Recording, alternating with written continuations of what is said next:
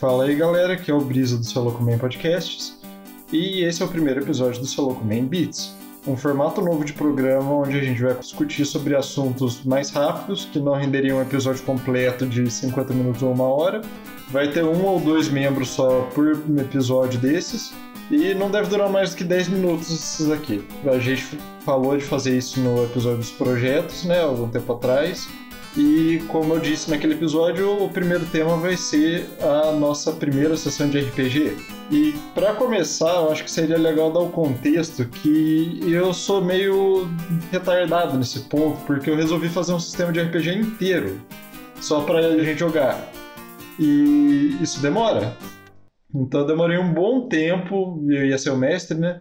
Para criar as coisas, meio que dar uma balanceada. Demorou alguns meses aí e eu cheguei a conseguir fazer 10 classes jogáveis, alguns monstros e uma dungeon que daria para fazer uma historinha legal para fazer um teste, para ver como que tava o negócio. Como eu já disse, eu fui mestre e os jogadores eram o Thiago, o Marco e o Vitão, o Matheus do episódio da Tecnologia na Educação, o Danilo, que já apareceu em vários episódios, e o Jimmy, que vai aparecer ou já apareceu, depende de quando isso vai ser lançado, no episódio sobre representatividade. E foi um negócio muito louco, porque os personagens foram os seguintes. O Vitão criou um bardo que tinha um saxofone amaldiçoado que era uma tsundere, que para quem não sabe é uma menininha de anime que é extremamente cuzona e chata. O Thiago criou uma mistura de avatar com qualquer protagonista de shounen aí, super ed. A classe dele era uma mistura de monge com paladino que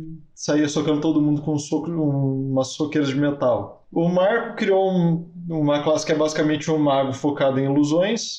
Ele era um hobbit, basicamente, né? Não era esse o nome, mas a raça é basicamente isso. E ele era meio retardado das ideias. Aí vem o Matheus com o samurai fur comunista dele, o Danilo com o xamã que a única lore dele era meter o louco. E o Jimmy que criou um outro bardo, na verdade era uma barda, né? Que era um velho tarado preso no corpo de uma moça de uns 19, 20 anos por causa de uma maldição. Enfim. Começando a sessão, né? Tudo certo, na taverna lá tal, os personagens começam a se conhecer.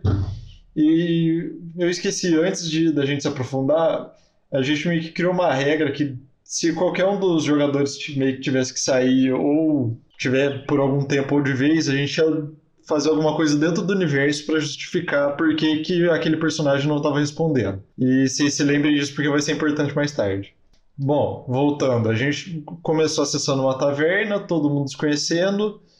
Primeira coisa que acontece, o personagem do Matheus, ele tem que ir no banheiro ou alguma coisa, eu não lembro exatamente o que que era. Ele sai do Discord não sair, sair, mas ele sai da frente do computador e a gente assume que o personagem dele encheu a cara e desmaiou. Depois do tempo ele volta, conversa mais um pouco, o Vitão tenta conseguir um dinheirinho fácil, tentando os testes de carisma com o taverneiro, ele não consegue, mas depois ele tenta com o Marco consegue. E segue o dia seguinte, onde chega a carruagem que vai levar eles para o local da missão, que eles deveriam limpar uma fábrica que estava infestada com os monstros. Chegando lá, eles encontram os dois primeiros NPCs, que era o assistente do chefe da fábrica e um outro maluco de amarelo que estava só no canto olhando. E aí que começa o clássico, eles ficaram mais de uma hora discutindo estratégia, planejando como que eles iam matar esses dois NPCs e fugir com o dinheiro. Clássico, né? Enfim, eles ficaram um bom tempo discutindo até que o Vitão resolve tentar um teste de carisma com o cara de amarelo que estava lá no fundo para ele juntar com eles no ataque ao assistente para dar uma parte do dinheiro para ele. E eles desistem imediatamente dessa ideia quando o Vitão rola um 19 no teste de carisma e falha. Então já dá para ter uma noção do nível dos dois NPCs. Eles desistem e resolvem com o plano normal. Aí o Thiago usa os poderes dele, né? O personagem é um elemental, então ele se transforma em ar e passa por debaixo da porta antes deles abrirem. Tá tudo escuro, eles só escutam uns barulhos meio estranhos. Na hora que eles abrem e entra a luz na sala, eu dizer que tem tipo um zumbi com umas coisas meio azul num canto grunhindo. E a hora que ele percebe que tem luz, ele sai correndo na direção da entrada, na direção do Thiago especificamente. Só que ele pisa numa armadilha no chão, cai um raio e ele morre na hora. Aí o assistente fala que para manter todos os bichos lá dentro, o carinha de amarelo colocou um monte de armadilha de raio em volta da fábrica e nessa entrada. E ele revela essas armadilhas pro pessoal passar para poder entrar lá dentro. Eu resolvi fazer todo mundo rolar para ver se ninguém ia pisar sem querer, né? Aí a galera vai rolando, todo mundo indo na hora, tipo, dando tudo certo. Aí chega o Jimmy que rola um 2 e pisa numa das armadilhas. Ele toma um raio e toma quase o dobro do HP dele de dano de raio. E morre.